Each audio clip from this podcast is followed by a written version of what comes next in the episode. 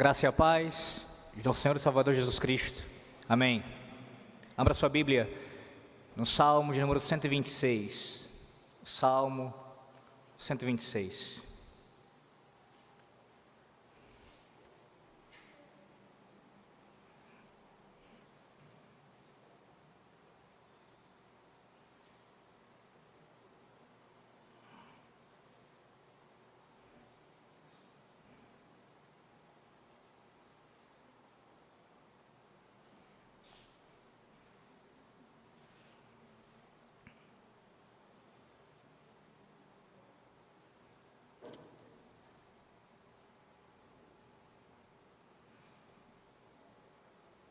Salmo 126.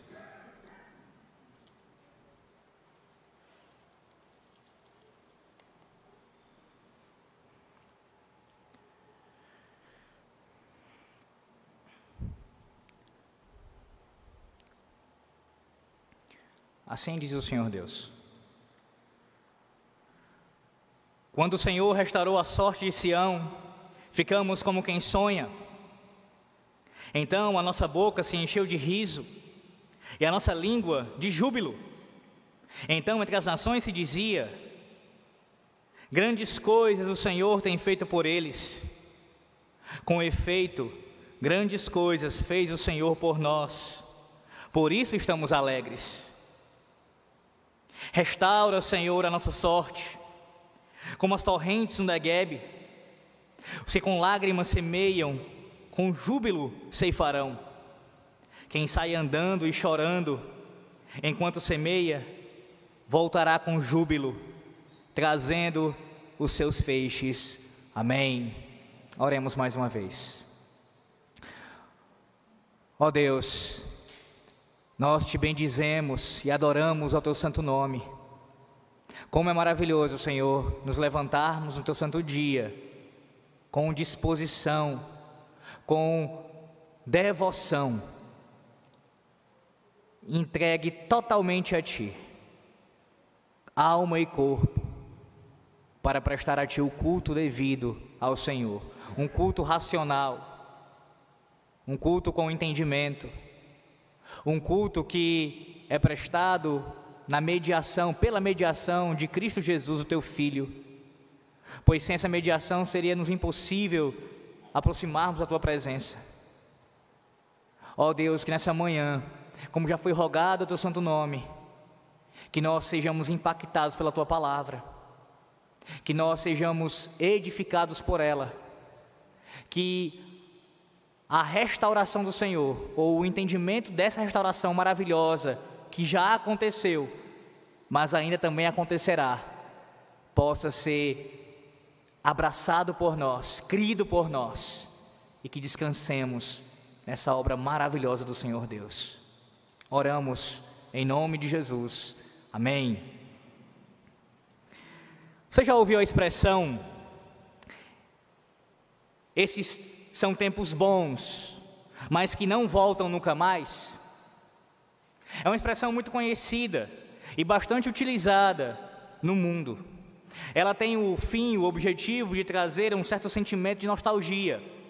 São tempos bons que não voltam nunca mais.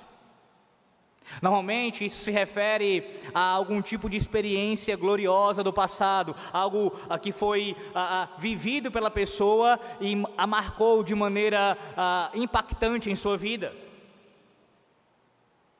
Mas esse sentimento mundano de nostalgia, ele se tornou tão influente em nosso meio que até mesmo ah, entrou no contexto do evangelicalismo, a ponto de um desses cantores do meio gospel, assim chamado, escrever uma música há alguns anos atrás que tinha no seu início o seguinte, a seguinte frase: tempos bons, tempos que não voltam mais. A vida invade sem pedir licença, leva embora. Essa é uma noção mundana de nostalgia, que entende que coisas boas não se repetem mais, de que determinadas bênçãos específicas ou determinadas situações estão perdidas para sempre. Você se sente assim hoje? Você olha para, para 20, 30, 40 anos atrás e tudo que você consegue pensar é: que tempo bom, que não volta nunca mais. As pessoas que se alimentam desse tipo de pensamento, desse tipo de sentimento, elas costumam se tornar demasiadamente saudosas. E por conseguinte, deveras entristecidas. Se tornam pessoas depressivas, porque aquilo que elas gostariam de experimentar passou. E elas não podem experimentar mais. Esse sentimento também influencia no desencorajamento dessas pessoas. Isso faz com que elas não deem atenção à vida no presente, percam a perspectiva de futuro. Além disso, elas também passam a viver revoltadas, inconformadas com aquilo que experimentam no presente. Que tempo bom que não volta nunca mais. Mas quando nós olhamos, meus irmãos, nessa manhã aqui do dia do Senhor, para este salmo, Salmo 126, nós vemos aqui o salmista expressando um sentimento justamente ao contrário disso. Ele olha para o passado, não com uma com esse tipo de nostalgia mundana, mas com uma santa esperança ele olha para o que Deus fez lá atrás, na história do povo da aliança, e ele pode, através dessa experiência, ter encorajamento no presente e olhar com grande esperança para o futuro. Sim, é exatamente sobre essa verdade que nós meditaremos essa manhã, que o texto do Salmo 126 traz para nós aqui a saber que a magnífica restauração de Deus no passado precisa nos encorajar no presente e nos dar esperança para o futuro. Sim, a magnífica restauração de Deus no passado precisa nos encorajar no presente e nos dar esperança para o futuro. Veremos isso em dois pontos. Veja, do versículo de número 1 ao versículo 3, nós veremos aqui a inauguração da restauração, do 1 ao 3. E no versículo 4 a 6, a segunda parte do salmo, nós veremos a consumação da restauração, a inauguração da restauração e a consumação da restauração. Volte os olhos ao texto, verso 1, veremos aqui a, a inauguração da restauração. Verso 1 diz assim: Quando o Senhor restaurou a sorte de Sião, ficamos como quem sonha. Há algum tempo, não muito, eu preguei aqui no Salmo 127, e talvez você consiga se lembrar que, assim como o Salmo 127, este salmo aqui faz parte de um grupo de salmos chamados de cânticos de romagem. Cânticos que eram entoados pelo povo de Deus naquele período no contexto da peregrinação, quando eles caminhavam, quando eles andavam até Jerusalém, até o templo, para servirem ao Senhor com o culto. E nessa, nesse caminho de peregrinação eles entoavam esses cânticos. Então o Salmo 126 ele, ele faz parte desse grupo seleto de cânticos que vai do Salmo 120 até o Salmo 134. Diferentemente do Salmo 127, que nós sabemos quem é o autor do Salmo, Salomão, esse salmo aqui não nos diz, não, não há aqui para nós menção a, ao seu autor, de quem de fato compôs esse cântico. O contexto, inclusive, em que ele foi escrito, há debates entre comentaristas para saber com exatidão a, a, a, ao que é que o salmista aqui estava se referindo. Contudo, boa parte deles, inclusive Calvino, assevera de forma taxativa que que o salmista está se referindo ao período em que o povo tinha deixado ou começado a deixar o cativeiro babilônico e retornar para a terra prometida. Seria esse o contexto aqui.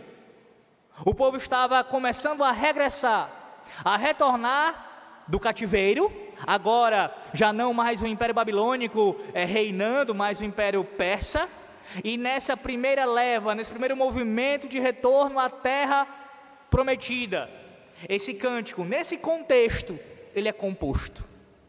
para falar dessa obra maravilhosa da graça de Deus, de restauração, de inauguração de uma restauração do povo à terra que o Senhor Deus havia lhes dado. E o verso número primeiro, na verdade, esses versos iniciais aqui, começando logo por esse primeiro, já, já nos mostra isso. A, a forma como o salmista se expressa aqui é em cântico, é em adoração, é, é em louvor a Deus. Ele rompe em louvor a Deus aqui, pela sua restauração, pela, por ela ter sido inaugurada. E por quê? Qual é a razão do salmista fazer isso? Qual é a base, o, o, a, o porquê que ele está ah, tão eufórico, tão alegre, tão jubilante pelo fato do Senhor Deus ter realizado aquilo? Ora, meus irmãos, como nós sabemos, a vida no cativeiro não era fácil.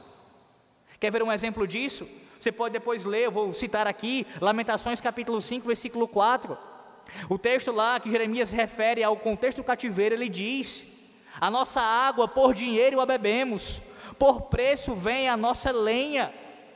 Eles tinham que ver num contexto de pagar impostos, de opressão, de estarem cativos numa terra estrangeira. Como não se alegrar, como não se regozijar por tamanha obra de restauração, uma vez que eles estavam naquela situação no cativeiro babilônico?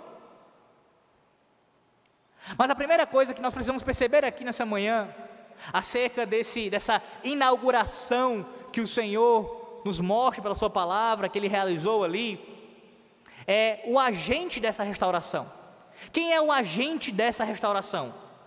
Quem foi que de fato ah, executou aquela restauração?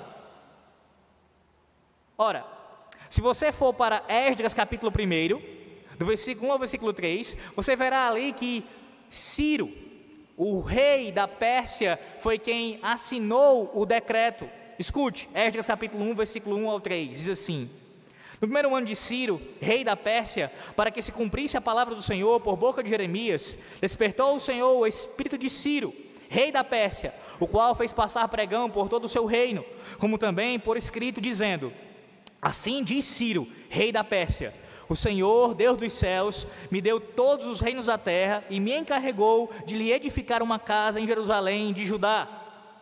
Quem dentre vós é de todo o seu povo, seja seu Deus com ele, e suba a Jerusalém de Judá e edifique a casa do Senhor, Deus de Israel, ele é o Deus que habita em Jerusalém. Veja, Ciro foi o homem, o rei ali, que assinou o decreto, que, que liberou, que, que, que autorizou o retorno do povo à sua terra. Foi ele quem fez isso. Então, no primeiro momento, você pode raciocinar dessa forma: ah, quem foi o agente de restauração? Ora, o homem que foi ah, o agente dessa restauração foi Ciro. Mas o próprio texto de Esdras, e aqui especialmente no Salmo 126, mostra quem estava por detrás de Ciro. Quem foi que conduziu a pena de Ciro, quem estava ali ah, pela sua providência maravilhosa, regendo todas as circunstâncias, quem de fato executou o seu decreto eterno, o Deus da aliança, foi ele quem foi o agente dessa restauração. O salmista atribui toda a glória devida ao nome de Deus nesse salmo aqui. Perceba isso no fato de que durante todo o salmo o salmista utiliza o nome pactual de Deus. A semelhança do Salmo 125, não há nenhuma outra menção a um outro nome de Deus. Nós sabemos que na revelação do Senhor, na Sua palavra, Antigo e Novo Testamento, muitos nomes são usados, são dados para o Senhor. O próprio Senhor assim se intitula. Mas o seu nome mais especial, o seu nome que tem ah, um, um, significado peculiar, bem importante para, para a, o todo da revelação, é o seu nome revelado ali nas Escrituras Sagradas, ligado à aliança que ele tem com o seu povo, transliterado de algumas formas diferentes, como Yahvé, por exemplo. É Yahvé, meus irmãos. E Yahvé é o agente dessa restauração. O salmista vai fazer, falar isso no versículo número 1, ele volta a repetir isso no verso 2, ele fala no versículo 3. Com frequência ele cita o nome pactual do Senhor, como o agente, não Ciro, em última instância, mas Yahvé. Yahvé é o agente da restauração, é por causa do decreto de Yahvé que o povo retorna para a sua terra. Perceba a importância disso. Esse mesmo Deus pactual que manda esse povo para o exílio, como ele fez, o mesmo Deus que alertou por meio dos seus profetas que eles permanecessem em seus caminhos, se eles permanecessem em seus caminhos de desobediência, de rebelião contra os mandamentos divinos, eles seriam enviados para o exílio. A mão do Senhor cairia sobre eles, trazendo grande desonra para a igreja do Senhor ali na antiga aliança. E foi justamente o que aconteceu. Por eles não se arrependerem, por eles não darem ouvidos à palavra de Deus, por meio dos, dos profetas, eles foram para o exílio. Eles provaram a disciplina de Yahvé. Enfrentaram todo tipo de tristeza, todo tipo de desgraça. Mas agora no verso primeiro, nós temos aqui o mesmo Deus do pacto, que castiga o povo com o exílio, agora restaura o seu povo.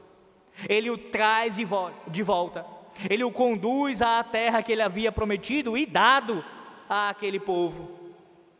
E é justamente por causa do relacionamento pactual que ele tem com a sua igreja que ele não a abandona. E essa, esse é o fundamento, irmãos, do Senhor Deus agir dessa forma. Ele tem um pacto com a sua igreja, com o seu povo, e por causa disso, ele não a abandona.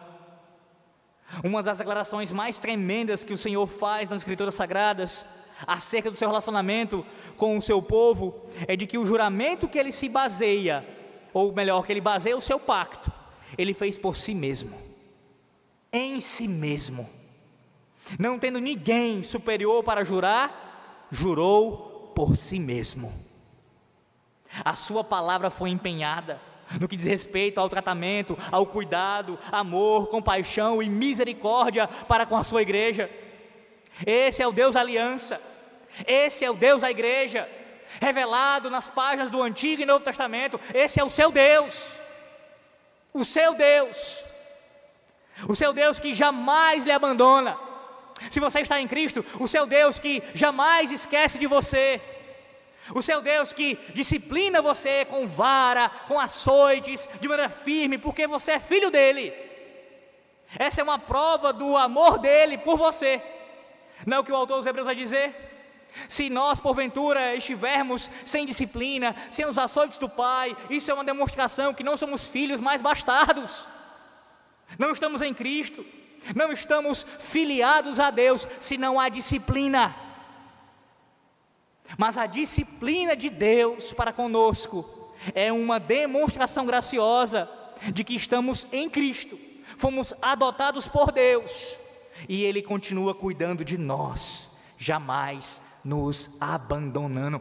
Entenda isso nessa manhã de uma vez por todas. Se você é disciplinado pelo Senhor Deus, isso não é uma prova do seu ódio por você, pelo contrário, é porque Ele lhe ama.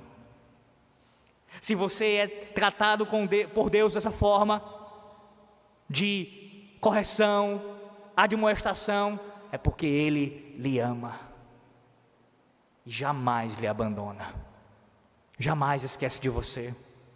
Como disse o profeta Isaías, ainda que uma mãe esquecesse do seu filho, do seu filho que cria, imagine você que é mãe, é possível você esquecer do seu filho? Há mães que conseguem esse tipo de barbaridade, esquecem do seu filho. Pois bem, ainda que uma mãe possa esquecer-se do seu filho, Deus jamais esquece dos seus filhos. Jamais. Jamais, irmãos. Ele é o agente da restauração do seu povo. É ele quem faz isso. Em segundo lugar, nós também aprendemos aqui, no verso primeiro, acerca de quem é o alvo dessa restauração o agente e agora vemos o alvo da restauração. Verso 1 de novo. Quando o Senhor restaurou a sorte de Sião. Sião aqui é uma outra palavra para Jerusalém.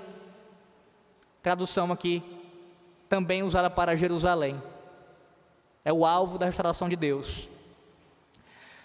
Não são poucos os que ainda hoje nutrem carinho e um grande, uma grande atenção com a nação de Israel.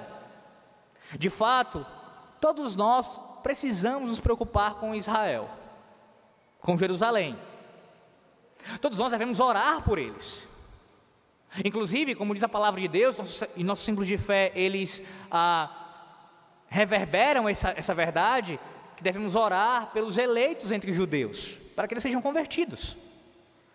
No entanto, não devemos tratar Israel como se fosse ainda o povo de Deus, simplesmente pela sua etnia. Nasceu judeu, está ali entre, entre a linhagem de sangue de Abraão, então, portanto, você raciocina, é servo de Deus, é meu irmão, faz parte do povo da aliança. Não, não pense dessa forma. Ou então, como se houvesse dois povos distintos, que Deus trata de forma diferente com um, Israel, e com outros que seria, com outro que seria os gentios convertidos a Cristo. Nós não devemos ser sionistas, irmãos. Não devemos agir, agir como os dispensacionalistas.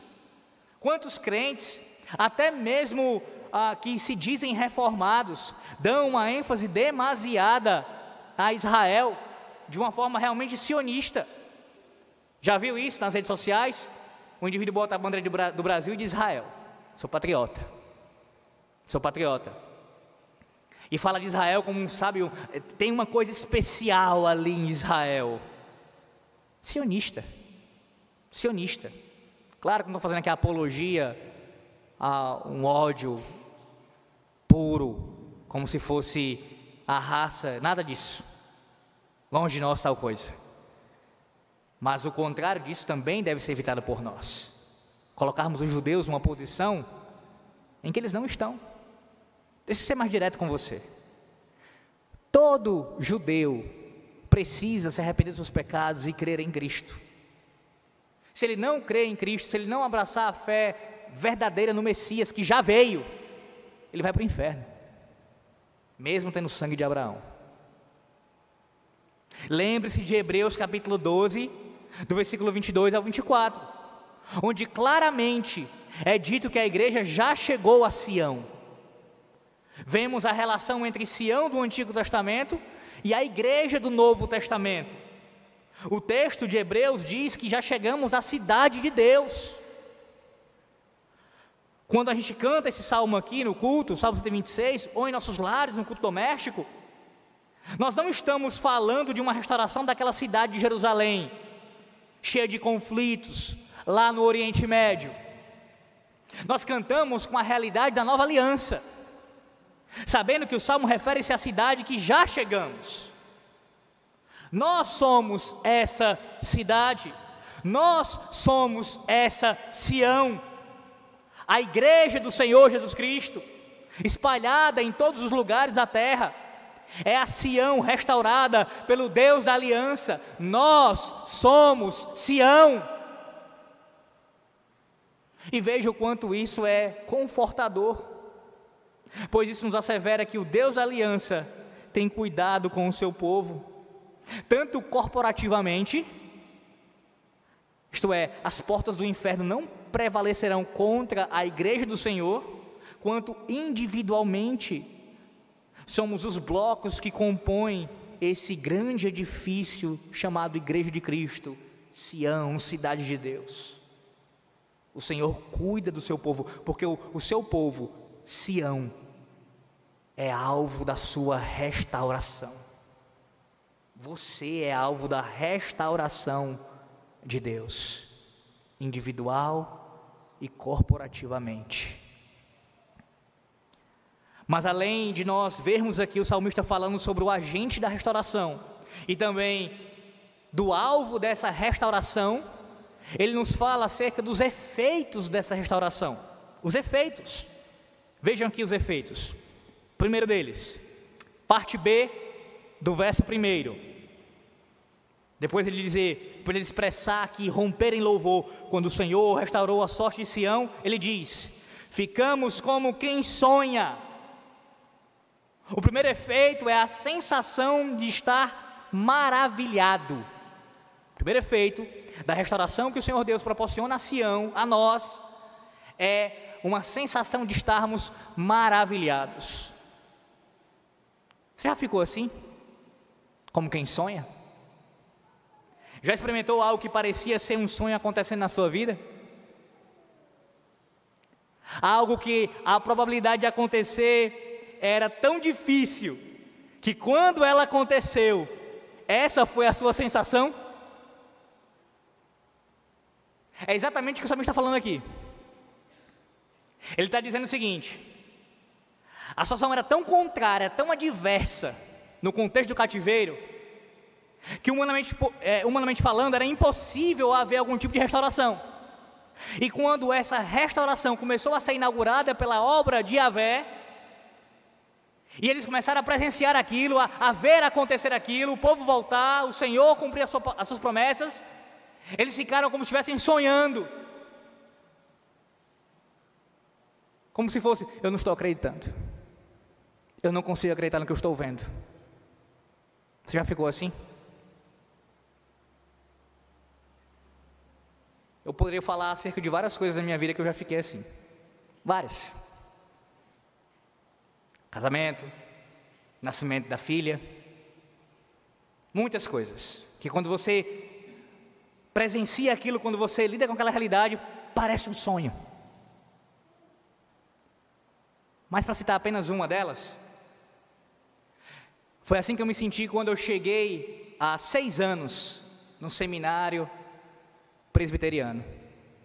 Andar ali naqueles corredores, por, aquele, por aquelas salas de aula, andar até para buscar água, porque eu tinha que sair do alojamento para ir até a entrada onde ficava a água.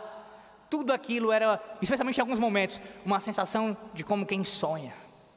Eu não acredito que estou aqui, que Deus me trouxe a esse lugar, que Deus, por Sua graça, me trouxe a oportunidade de estudar num lugar tão preparado para ensinar, para contribuir no meu ministério. É uma sensação maravilhosa. Você sabe como é, não sabe? Quando algo acontece na sua vida que você, por mais que desejasse que acontecesse, mas era tão difícil que acontecesse, que quando acontece, parece um sonho. Quanto mais, irmãos, quando se refere à restauração de Deus, à obra da graça de Deus no meio do seu povo. Antes cabisbaixos, sem esperança, agora sonhando acordados com o que Deus estava fazendo no meio deles. Esse é o primeiro efeito aqui da restauração. Estar maravilhado, sem palavras. O segundo efeito é visto no verso 2. Nós vemos aqui o salmista falando de uma alegria fora do comum. Veja, então a nossa boca se encheu de riso, se encheu de riso essa alegria tomou conta daqueles que antes tinham como realidade o constante pranto, cuja alma era tomada de tristeza. Agora eles não estão somente maravilhados, mas também extremamente alegres. Eles estão, como, como diz o adágio popular, rindo à toa, muito alegres. Esse é o segundo efeito. O terceiro efeito é a adoração ao Deus da aliança. Veja ainda no verso 2. E a nossa língua de júbilo. Então, entre as nações se dizia: grandes coisas o Senhor tem feito por eles. Quando eles experimentaram a restauração do Senhor, ficaram maravilhados, ficaram alegres, e a atitude que eles tiveram diante daquela ação bondosa de Deus, graciosa de Deus, foi de manifestar isso através de canto, de música, de, de louvor. É muito comum entre nós, quando nós estamos felizes, a gente agir dessa forma. Nós revertemos nossa alegria em canto. Isso pode acontecer por meio de assobios, por exemplo. Ou então nós cantarolamos melodias. Você sabe do que eu estou falando. Estamos tão felizes, tão alegres com alguma coisa que aconteceu no nosso dia, que a gente começa a cantar do nada, a cantarolar. Fazer melodias. E isso começa desde cedo, da mais tenra idade. Desde criança, minhas memórias então com relação a isso, desde criança a gente, a gente já começa a cantarolar quando está alegre. E tenho visto isso então em casa, agora com nossa filha. Que desde o ventre, quando ouvia os salmos sendo cantados por nós, especialmente pela sua mãe, quando estava ali cantando para ela, para ela ouvir, ela já manifestava alguma reação no ventre. E pós-parto, agora conosco ali, em nosso meio, ela manifesta a mesma alegria. Não pode ouvir uma música, não pode ouvir uma canção que começa já a cantarolar, começa já a agir de uma forma, a ficar alegre com aquela, com aquela música. No culto doméstico, então, o momento dos salmos, de cantar os salmos, é especialmente querido por ela. É assim conosco. Desde a mais tenra idade, nós cantarolamos quando estamos alegres. Perceba que a língua aqui que ele menciona, ela está cheia de júbilo. E ela está cheia de júbilo porque ela está associada a Yahvé. Todo esse salmo, o 126, assim como todo o saltério, 150 salmos, são nada menos que línguas cheias de júbilo se apresentando a Yahvé em culto. Os salmistas adorando a Deus alegremente, cantando a Ele, com suas línguas cheias de júbilo, por todas as suas maravilhas e por quem Ele é. Isso é expresso também no Novo Testamento. Lembra de Tiago, capítulo 5, versículo 13? Lá em Tiago 5, versículo 13, Tiago diz, ele questiona: está alegre? Está alguém alegre? Cante salmos essa é a palavra no original. Cante salmos. Está alguém alegre? Cante salmos. Inclusive, esse é um dos fundamentos exegéticos da sentença do capítulo 21, do parágrafo 5 da Confissão de Fé de Westminster. Um dos textos bíblicos que os divines utilizaram, utilizaram ali para fundamentar o cântico de salmos com alegria, com gratidão no coração, é Tiago 5,13. Está alguém alegre? Cante salmos. Assim também como diz o nosso diretório de culto, diretório de culto de Westminster, em sua sessão sobre a observância dos dias públicos de ações de graça. Eles dizem nessa sentença: o cântico de salmos é, acima de tudo, a mais apropriada ordenança para expressar alegria e ações de graça. Calvino tratava o Cântico dos Salmos como uma das marcas, uma das características ali que compõem a verdadeira piedade cristã, com a pregação da palavra, os sacramentos. Cantar salmos contribui, influencia na nossa piedade, formata a nossa piedade. E aí você tem a resposta, pelo menos uma delas, porque a nossa, as igrejas de forma geral estão tão distantes de um comportamento piedoso. Quando cantam salmos, não digo nem exclusivamente, quando cantam algum salmo durante um ano inteiro. Mas aqui o salmista entoa a Deus, por meio desse salmo, um cântico de louvor, manifestando sua alegria, com o coração jubiloso, a língua refletindo esse júbilo do coração, adorando a Deus. E nessa expressão de louvor a Deus, ele fala sobre, sobre as grandes coisas que o Senhor Deus tem feito, ah, ah, no caso aqui, usando uma expressão do que as nações se diz, dizia acerca de Israel. Veja, então entre as nações se dizia, entre os povos pagãos se dizia, pagãos, grandes coisas o Senhor tem feito por eles. O regresso aqui do povo, a restauração de Yahvé para com Sião, também ela trouxe efeitos sobre outras nações. O profeta Isaías falou sobre o povo de Deus como suas testemunhas. Escute, Isaías, capítulo 43, versículo 10 ao 13. Vós sois as minhas testemunhas, diz o Senhor, o meu servo a quem escolhi, para que eu saibais e me creais, creiais e entendais que sou eu mesmo, e que antes de mim Deus nenhum se formou, e depois de mim nenhum haverá? Eu, eu sou o Senhor, e fora de mim não há Salvador. Eu anunciei salvação, realizei-a e a fiz ouvir. Deus estranho não houve entre vós, pois vós sois as minhas testemunhas, diz o Senhor. Eu sou Deus. Ainda antes que houvesse dia, eu era, e ninguém há que possa livrar alguém das minhas mãos. Agindo eu, quem o impedirá? Ah, a ideia aqui é que os povos estão olhando para a restauração de Yahvé para com Sião e, de certa forma, aqui dando glória a Deus, atribuindo a Ele a, a, a, glória devido ao seu nome, observando que o que estava acontecendo era algo diferente, era algo sobrenatural. E através disso o povo testemunhava das obras de Deus. A ideia seria como se ele estivesse expressando assim: o Senhor os tem tratado magnificamente. Esta mesma confissão aqui foi feita pelos que regressavam, que com base na experiência pessoal testificavam do poder redentor de Deus. Portanto, o salmista não apenas se maravilha com a restauração, não apenas se alegra com a restauração, mas também presta culto a Yahvé pela restauração. O terceiro efeito é esse: culto a Yahvé. O quarto e último efeito aqui, mencionado no versículo número 3, vejamos.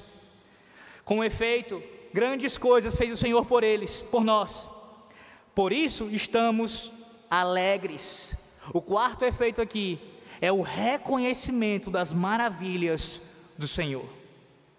Depois de ficarem maravilhados, se alegrarem e prestarem culto, agora as suas memórias são alimentadas com as obras do Senhor, mais especificamente a restauração. E esse conhecimento aqui não é apenas algo intelectual, encerrado em suas mentes, mas uma memória vívida de algo que realmente aconteceu. Eles estavam experimentando uma realidade e reconheciam isso, atribuindo a Deus toda a glória. Oh, meus irmãos, nós crentes na nova aliança, temos ainda mais motivos do que eles, do que o salmista aqui, para dizer essas mesmas palavras. Sim, nós podemos dizer que Sião foi restaurada pelo Senhor. E a Vé restaurou a nossa sorte. Andávamos desgarrados, como ovelhas que não têm pastor, levados por todo o vento de doutrina, nas garras de Satanás. Mas agora fomos restaurados pelo Senhor através de Cristo. Toda aquela restauração tanto a que Deus proporcionou lá do Egito, tirando o seu povo com mão forte, e essa daqui, quando ele tirou o seu povo lá da Babilônia, lá do Império Persa, apontavam para a grande, tremenda, maravilhosa, incomparável restauração que ele proporcionou a cada um de nós. Aqueles que creem no seu nome, aqueles que temem a ele. Que restauração! Que restauração! Percebe então aqui que não há motivo para tristeza diante disso, nem de desespero. Sabe por quê? Porque nós olhamos para as obras de Deus no passado, o que Ele realizou no passado, de forma magnífica, e isso nos dá encorajamento no presente e esperança para o futuro. Esse salmo aqui nos confronta intimamente, de maneira pessoal, direta ao nosso ser. Você que está em Cristo, são esses os efeitos que você tem experimentado? Você tem a sua salvação em Cristo como se fosse um sonho? Maravilhado com o que Deus fez na sua vida? É assim que você olha para a sua salvação, para essa restauração que Deus fez na sua vida? Eu dei aqui o exemplo com relação a ir para um seminário, mas o que é isso? O que é, o que são os nossos matrimônios? O que são nossos filhos? Por mais que amemos tudo isso, o que são cada uma dessas coisas comparadas à obra da reconciliação na cruz do Calvário? se ficamos maravilhados, se ficamos extasiados, se nós ficamos como quem sonha diante de coisas terrenas que acontecem conosco, coisas maravilhosas, quanto mais deveríamos ficar com o que Deus operou em nossas vidas através de Cristo Jesus. Como quem sonha. deveria ser a reação da nossa alma. Porque era um pesadelo, irmãos, muito real. Condenação eterna era o nosso destino. Nós tínhamos tudo, estávamos certos de ir para o inferno, mas Deus nos restaurou. Portanto, eu pergunto a você mais uma vez essa manhã: é com esse maravilhar é com essa atitude de se maravilhar que você tem diante da obra de Yahvé que restaurou você. Pecador imundo, que o faz sentar à sua mesa e tem comunhão com você a cada administração do sacramento da ceia do Senhor. Nós também que a alegria ela caracteriza o salmista. E não é uma alegria mundana, e sim a virtude do fruto do espírito. Como é você quanto a isso? Você é alguém que vive amargurado? Que vive reclamando? Irmãos, há uma contradição. Toda vez que nós agimos assim, e essa isso se torna uma marca em nossas vidas de murmurar, de sempre ficar reclamando das circunstâncias, nos queixando de Deus, porque é isso que estamos fazendo, quebrando o terceiro mandamento, contra a sua providência. Nós estamos indo contra aquilo que a Bíblia diz acerca de qual deve ser a nossa atitude diante da obra restauradora de Yahvé. A alegria. Lá em nossa congregação, como os irmãos sabem, eu tenho exposto a Epístola aos Filipenses. E esse é um tema que permeia toda aquela epístola, do começo ao fim. Paulo, por várias vezes, vai falar sobre a importância de nós nos regozijarmos em Cristo, seja qual for a circunstância. E lembre-se que ele estava preso. Preso. E a ordem é: se alegrem. O salmista nessa manhã que nos lembra disso também. Olhe para o que Deus fez no passado. Olhe para a restauração que Deus proporcionou na sua vida, a grande e terrível e maravilhosa obra de salvação. E se alegre nisso. Se alegre nisso. Esse é um dos efeitos que você deve produzir na sua vida. E quanto ao culto, à adoração a Deus,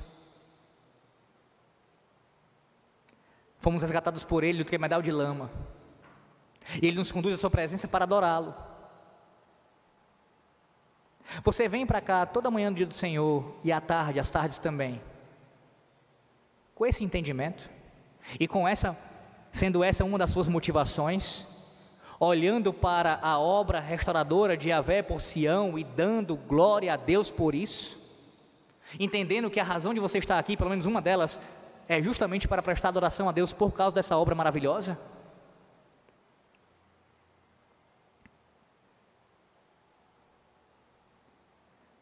Os nossos pais no passado, os reformadores, diziam: quem tem por pai a Deus, terá por mãe a igreja. Não, isso não, é, não tem nada de papista. Nada de papista. Significa simplesmente o seguinte: se você, de fato, é convertido a Cristo, você vai querer congregar na igreja do Senhor Jesus Cristo. É outra contradição. Professa a fé, se diz servo do Senhor, mas não tem prazer em congregar, não tem prazer em adorar o Senhor. No seu santo dia, com o seu santo povo em santa assembleia.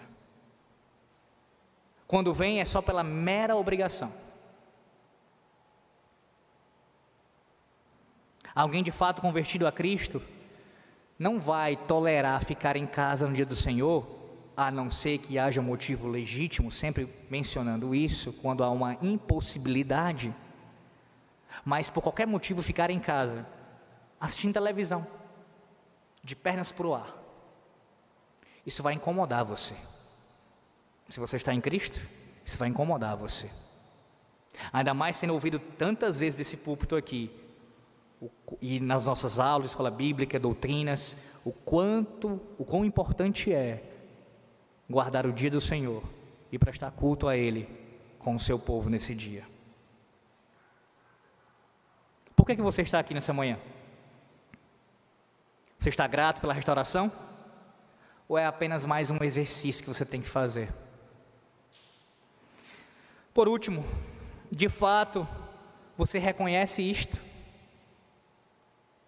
O capítulo 10 da nossa confissão de fé, que fala da vocação eficaz ali, uma das, uma das verdades que o capítulo traz em suas sessões é sobre a necessidade de reconhecimento de nossa miserabilidade.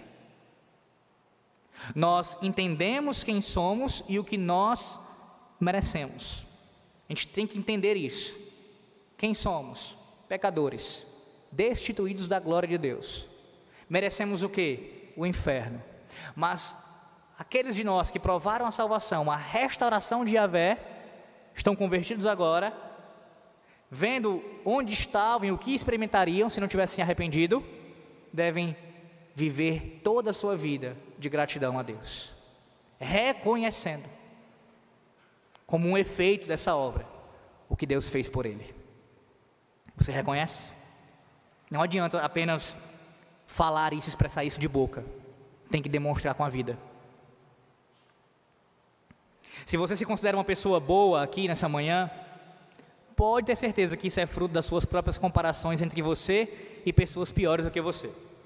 Porque é essa a nossa atitude comumente. Nós nos comparamos com outros e dizemos: Ah, eu não sou tão ruim quanto ele. Eu não sou tão pecador quanto aquele irmão, quanto aquela irmã. Olha, olha como ele fala, como ele se expressa, olha como ele vive de uma maneira muito mais pecaminosa do que eu. Se você se tem por bom, observando, se comparando a outros, você está completamente errado.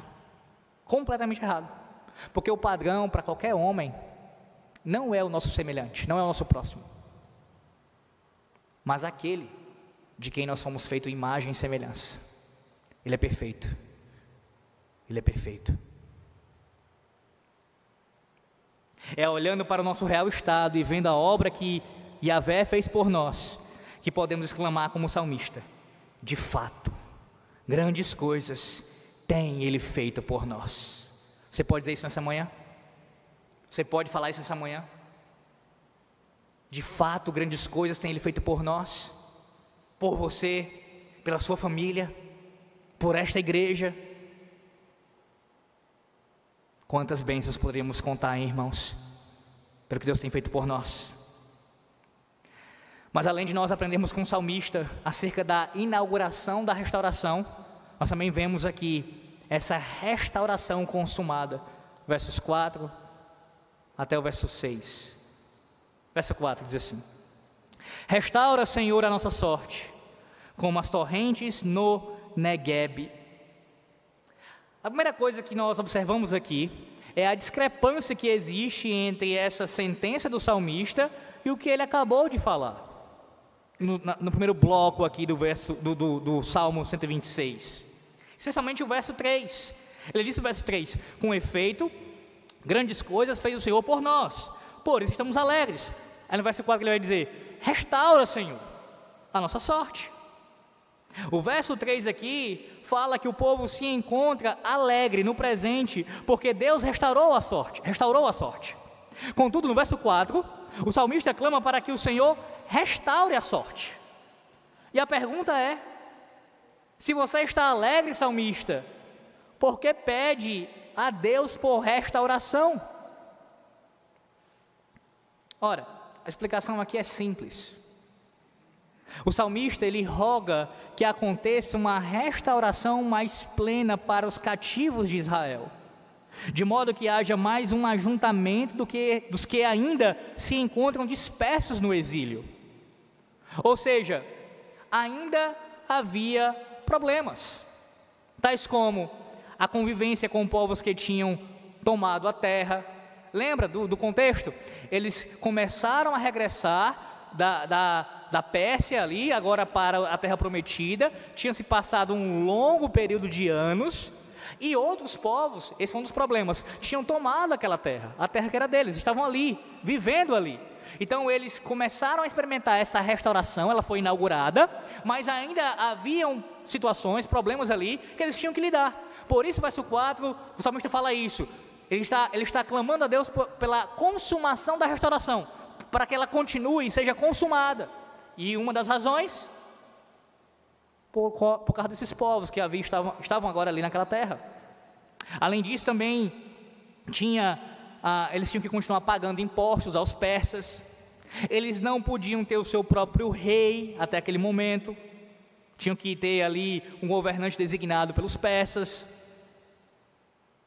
Fora o, os que ainda haviam ficado no cativeiro, ainda iriam regressar. Então é por isso que ele clama por restauração ainda para que ela se consuma. O que você precisa ter em mente? A restauração já havia iniciado, mas ainda não consumado. Aprendemos aqui que a alegria do salmista pela restauração do passado não isenta de dificuldades no presente. Por isso o salmista roga por restauração. Veja, essa é uma das verdades desse verso 4. A restauração que Deus tinha proporcionado no passado e dado tanta alegria ao salmista, não isenta de problemas no presente. Ou seja, o que Deus já fez por nós em Cristo, grande, grandes coisas fez o Senhor Deus por nós, isso não isenta de nós enfrentarmos problemas, mesmo após termos experimentado tamanha restauração. Até a volta de Cristo, isto é, até a consumação de todas as coisas, nós continuaremos ainda enfrentando dificuldades. É a mesma realidade aqui, expressa nessas palavras do salmista. A segunda coisa que nós aprendemos é que o salmista aqui Assim como no verso, nos versos 1 a 3, ele agora recorre ao agente da restauração, o Senhor. Na primeira parte do salmo, ele exalta Yahvé com grande júbilo. Agora, na segunda parte, ele muda o tom para uma petição, como uma oração aqui. E o que o impulsiona nessa oração, o fundamento dessa oração, é que Deus fez coisas maravilhosas por ele, ou no caso por eles, por Sião, no passado. O salmista olha para aquela realidade e diz: porque o Senhor já fez isso, porque o Senhor já começou a restaurar, continua restaurando, continua ali operando o Senhor em nosso meio, consuma a tua obra. Percebe aqui o porquê do sentimento mundano de nostalgia não ter lugar na vida do cristão? Percebe o porquê dessa ideia de tempo bom não volta mais? Não é uma ideia que não tem nada de bíblica. Se já experimentamos a restauração de Yahvé no passado, temos razão de esperar que outras restaurações se repitam. E é alicerçado nessa certeza que o salmista eleva a sua oração ao mesmo agente da restauração no passado. Diferentemente do que dizem as pessoas que olham o passado de forma nostálgica e dizem isso não mais acontece, nós que estamos em Cristo olhamos para o passado, vemos o que Deus já fez e isso não nos dá, leva a esse sentimento de ah, isso não volta. Pelo contrário, o que Ele já operou no passado, Ele ainda, isso nos mostra, isso nos evidencia e serve como base para crermos que Ele vai operar muito mais no futuro, muito mais. Logo, não precisamos ter esse sentimento de nostalgia nesse sentido mas olhar para o passado e nos encorajar no presente e dar esperança para o futuro.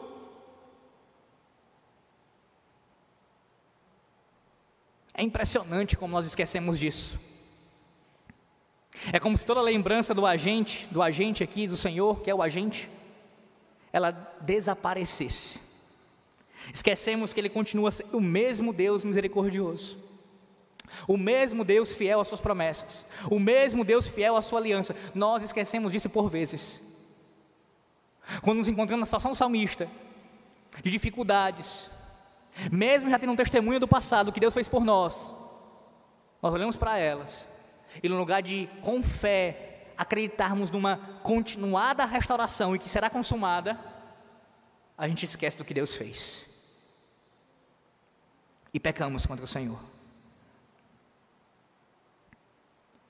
Talvez a sua a demonstração, melhor dizendo, de cuidado do Senhor para com a sua vida não seja aquilo que o seu coração pecaminoso, enganoso almeja. Talvez você fale como o povo no tempo de Malaquias. O Senhor fala que os tem amado e eles questionam: em que tu tem nos amado?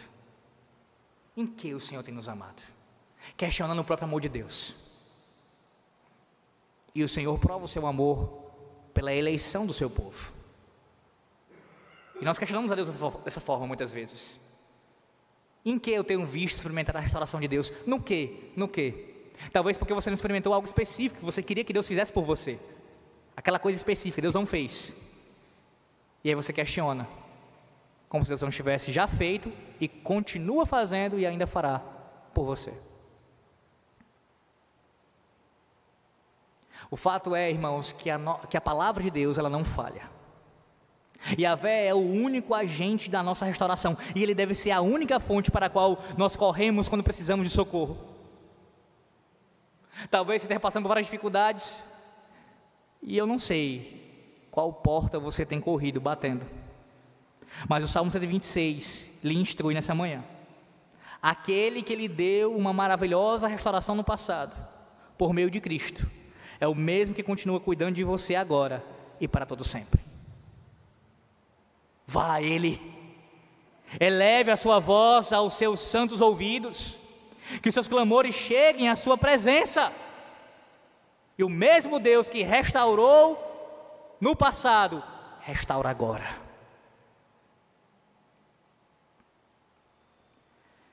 Em seguida, o salmista utiliza duas ilustrações aqui, para, com força, através dessas ilustrações, nos mostrar aqui a restauração do Senhor, como ela se dá. Note a força dessas ilustrações. A primeira delas, as torrentes do Negueb. A segunda parte do verso 4, como as torrentes no Negueb.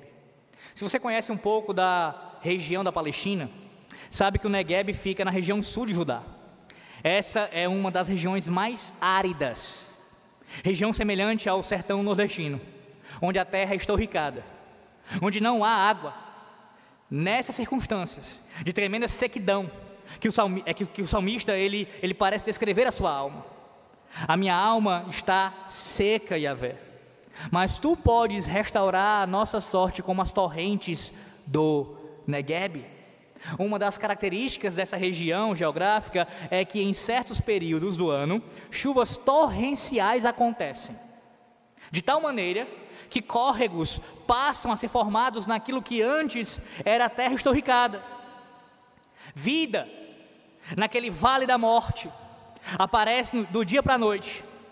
As chuvas são tão copiosas que possuem força para levar com elas sedimentos e sulcos são formados. As plantas florescem e o verde cobre a terra. Verdadeiros oásis são criados por causa das torrentes do Negueb. Eu peço a você, quando tiver um tempo em casa, Vai ao YouTube e veja isso. Coloque lá, tem uns vídeos que mostram esse fenômeno acontecendo. As torrentes do Negueb ali surgindo naquele deserto. É exatamente com essa ilustração que o salmista diz: Yahvé, restaura a nossa sorte, assim como o Senhor faz brotar água onde só há destruição e sequidão de acordo com a tua soberana graça, ó Yahvé, restaura a nossa sorte. A segunda ilustração aqui, versos 5 e 6. Os que com lágrimas semeiam, com júbilo ceifarão.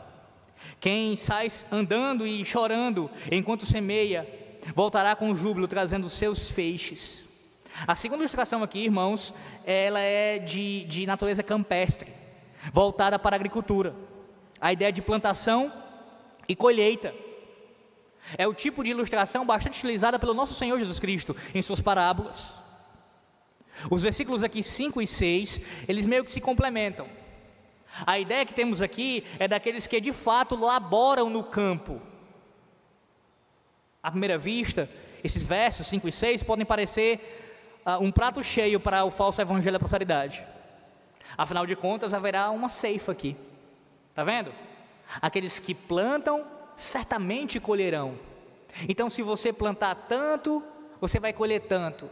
São, estão entre os textos que esses falsos pregadores da teologia da prosperidade vão utilizar fora do seu contexto para querer falar de bênçãos apenas no contexto terreno e financeiro. Mas perceba que o processo aqui, para que essa bonança aconteça, para que ele experimente a consumação da restauração, não é nada prazeroso. O processo. Os agricultores, eles precisam limpar o terreno, arar o solo, semear, remover as ervas daninhas e cuidar das plantações.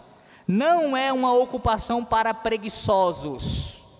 Assim como preguei no Salmo 127, vocês vão devem lembrar disso. O Salmo 127 proclama aqui o cuidado de Deus, a sua benevolência para com o seu povo, que ele protege, que ele sustenta, mas em nenhum momento o salmista ali, no caso Salomão, no Salmo 127, ele, ele, ele abre espaço para a leniência, para que nós possamos viver de uma forma preguiçosa e só esperando Deus nos entregar as coisas. Não, o trabalho está ali também sendo mencionado, da mesma forma que a ceifa virá, a colheita acontecerá, todavia há trabalho. Nesse processo de restauração de Yahvé, há labuta, há cansaço, há envolvimento com a obra de Deus. Eles seriam ali, no caso, naquele contexto do salmo, que trabalhar para lutarem por sua terra, deveriam lutar para a reconstrução do templo acontecer, como aconteceu posteriormente, deveriam lutar, trabalhar no, na reconstrução dos muros, envolvia trabalho. Deus não iria simplesmente ali, com uma só palavra, é, reerguer, restaurar todas as coisas de Jerusalém. Não, Ele faria isso por meio dos seus agentes ali, os secundários. É essa ideia aqui de semear e colher. A promessa é em meio a suor e lágrimas. É assim, semeando com suor e lágrimas em Yahvé, e pelo poder de Yahvé, que eles trarão seus feixes. Ou seja, uma grande colheita, em grande quantidade. Note as duas ilustrações. A primeira, que trata das torrentes do Negueb, envolve alguns aspectos peculiares, particulares. O que é que o homem faz nisso? Nada. O Senhor manda a chuva, as chuvas torrenciais, e pela sua providência rega a terra e faz brotar ali o verde. Além disso, além de não ter nenhuma participação humana nesse processo, temos também a característica ali de algo acontecendo de maneira que, que irrompe de forma inesperada. Deus faz isso, quando, quando se menos espera, vem as chuvas, rega a terra e Negueb, aquela região ali, começa a florescer pela ação de Deus inesperadamente. O salmista ora nesse salmo aqui, nesse cântico, trazendo essa alusão que Deus irrompa com a sua restauração para com o seu povo, para com Sião, de maneira direta, inesperada e poderosa. Mas também ele menciona com a segunda ilustração que nesse, nesse processo de restauração o povo vai se empenhar para trabalhar. O povo vai se empenhar para a restauração acontecer, vai semear com lágrimas. Vai sofrer. Vai sofrer.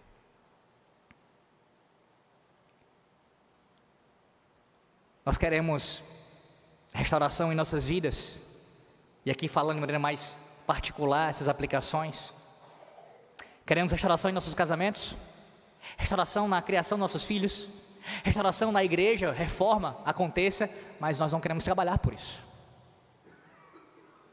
Até dizemos, não, mas a, a, vem, da, vem da mão de Deus, Ele fará como nas correntes do Negev, sim, é verdade, mas não esqueça a segunda ilustração, não esqueça, para que haja restauração no casamento, na criação dos filhos, em qualquer coisa na sua vida, para que Deus faça isso, também envolve o seu trabalho, que Ele conduz você nisso.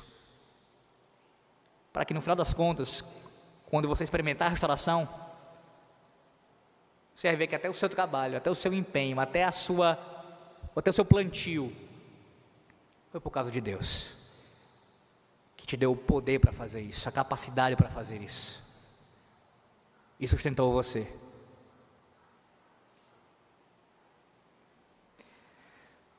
Concluímos, meus irmãos, lembrando que não existe outra pessoa em que podemos ver isso melhor do que em Cristo. Ele experimentou isso quando esteve aqui. Por exemplo, o seu choro na morte de Lázaro,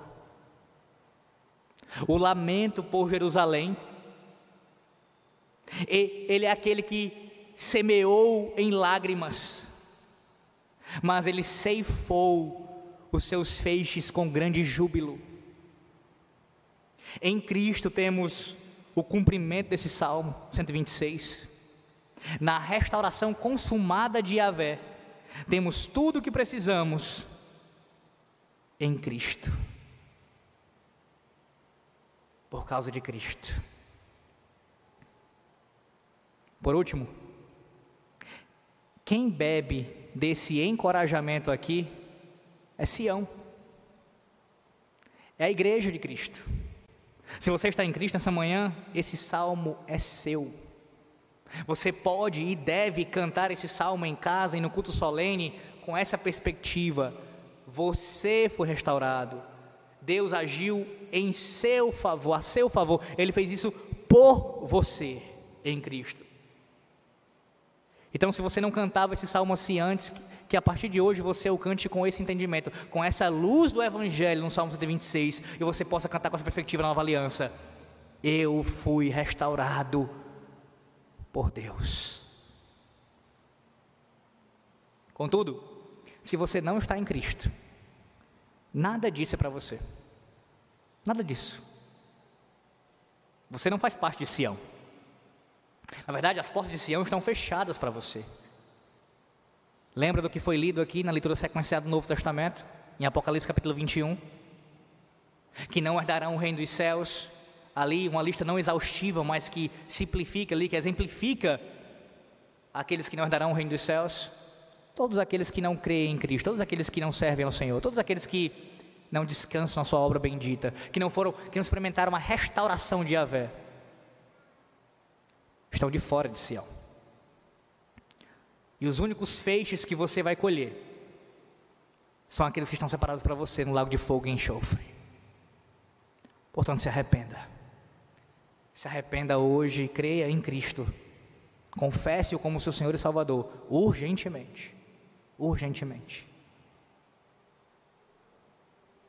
Essa nostalgia que nós sentimos muitas vezes, todos nós, em, um, em uma maior ou menor medida, a gente já teve que lidar com isso, ou ainda lida com isso olhamos para alguma coisa no passado que aconteceu conosco, alguma coisa positiva, e ficamos com esse sentimento. Seria tão bom que se aquilo se repetisse novamente. Seria tão bom eu viver aquilo de novo. E às vezes,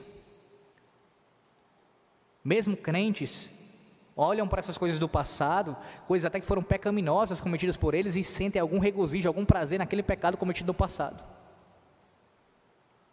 A palavra do Senhor Deus lhe lembra nessa manhã. Não faça isso. Não faça isso.